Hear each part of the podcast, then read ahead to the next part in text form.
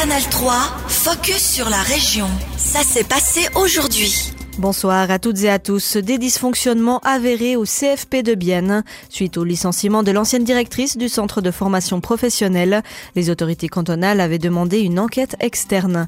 Le contrôle des finances en charge de l'examen a maintenant rendu ses conclusions.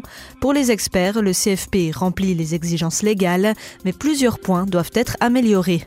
Personnel engagé sans qualification adéquate, salaire inadapté, organisation inefficace, les reproches sont nombreux.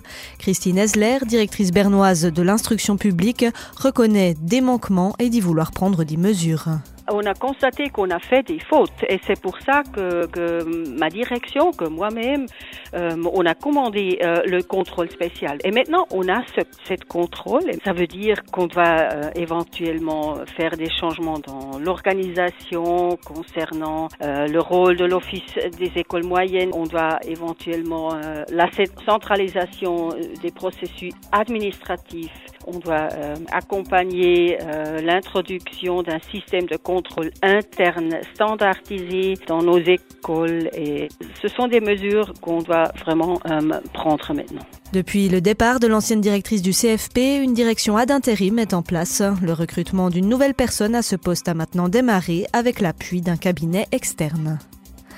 Des criminels volent-ils les vignettes pour les ordures à Des plaintes sont remontées aux autorités sur des cas de vol. Des individus décolleraient les fameuses étiquettes taxées pour le ramassage des déchets. Une affaire révélée par le Biller Tagblatt. Les détails avec Lyndon Viglino. Un habitant de Bienne témoigne dans les pages du quotidien biennois. Voilà quelques mois, il a reçu une amende pour avoir oublié de coller une vignette sur un sac poubelle à évacuer. Une surprise car il était convaincu à 100% d'avoir suivi la règle. Ainsi, il s'est mis à contrôler devant sa porte les jours de ramassage des ordures et un matin, il a aperçu un homme qui enlevait ses étiquettes. Plusieurs de ses amis lui ont rapporté des situations similaires dans d'autres quartiers de la ville. Il soupçonne ainsi une affaire de revente organisée de vignettes elle qui coûte officiellement 16 francs pour 10 exemplaires. Contacté par le Biller Tagblatt, la ville de Bienne ne peut pas confirmer l'hypothèse. Nous ne pouvons que constater si la vignette est présente ou non, explique le responsable de la gestion des déchets qui suppose simplement que certaines personnes veulent économiser les frais d'achat sans croire à un trafic organisé. Les autorités biennoises ne voient donc pas la nécessité d'agir pour l'instant. Elles défendent aussi leurs produits. Les vignettes ont été refaites en 2020 avec une colle spéciale utilisée dans de nombreuses communes.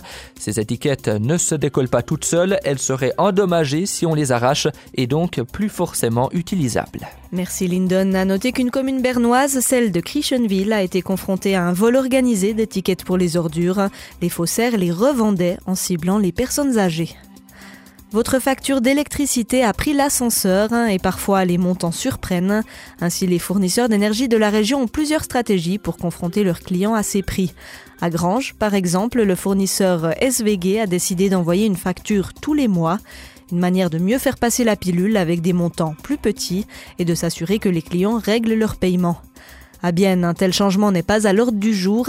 Énergie Service Bienne compte maintenir le système actuel, des factures mensuelles pour les grands clients, des factures trimestrielles pour les petits consommateurs. Martine Cambert, directeur marketing et vente chez ESB.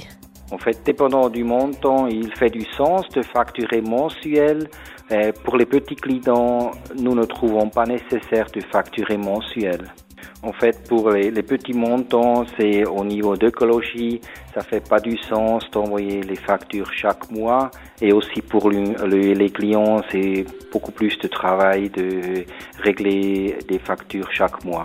On rappelle qu'à Bienne, le prix de l'électricité a augmenté de 30% par rapport à l'année dernière.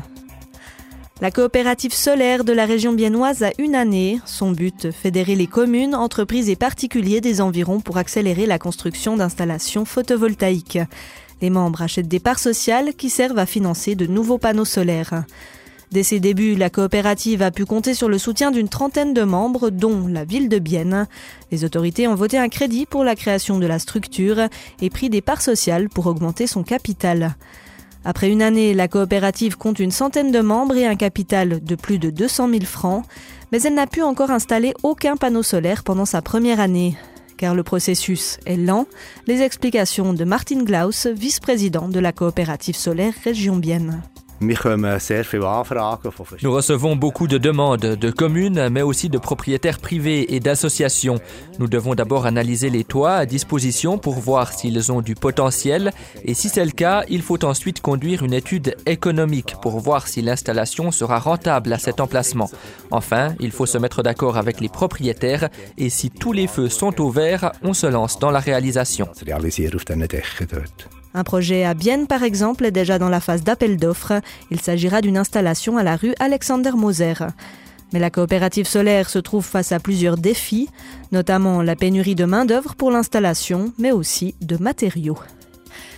Mission accomplie pour les secouristes suisses en Turquie. Après huit jours d'intervention sur le terrain pour tenter de retrouver des survivants du séisme, les équipes de sauveteurs sont désormais de retour. Ils ont atterri en Suisse en début de semaine. Parmi ces secouristes, Anna Geisbuller, habitante d'Annette. Cette vétérinaire fait partie de la société suisse des chiens de recherche et de sauvetage Red Dog. L'intervention de son équipe a permis de dégager plus d'une trentaine de miraculés sous les décombres. Anna Geisbuller donne ses premières impressions depuis son retour. C'est toujours pas facile. Il y a toujours euh, le, bien qu'on a pu faire pour les gens, euh, mais aussi les images qui vont pas disparaître et puis qui sont toujours là, qui vont rester. Difficile de mettre des mots sur cette expérience encore très récente.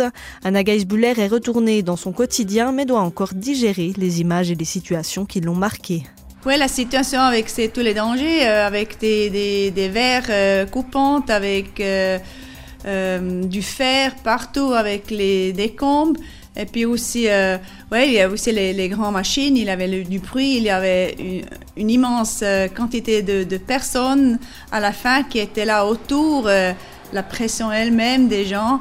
Ouais, c'était vraiment les chiens, ils ont fait un super travail et puis ils étaient bien entraînés. Des propos recueillis par nos collègues de Télébilingue. Le bilan du séisme en Turquie et en Syrie continue d'augmenter selon les dernières estimations. Il a fait près de 40 000 morts. Canal 3, focus sur la région. Aussi disponible en podcast sur Spotify et Apple Podcast.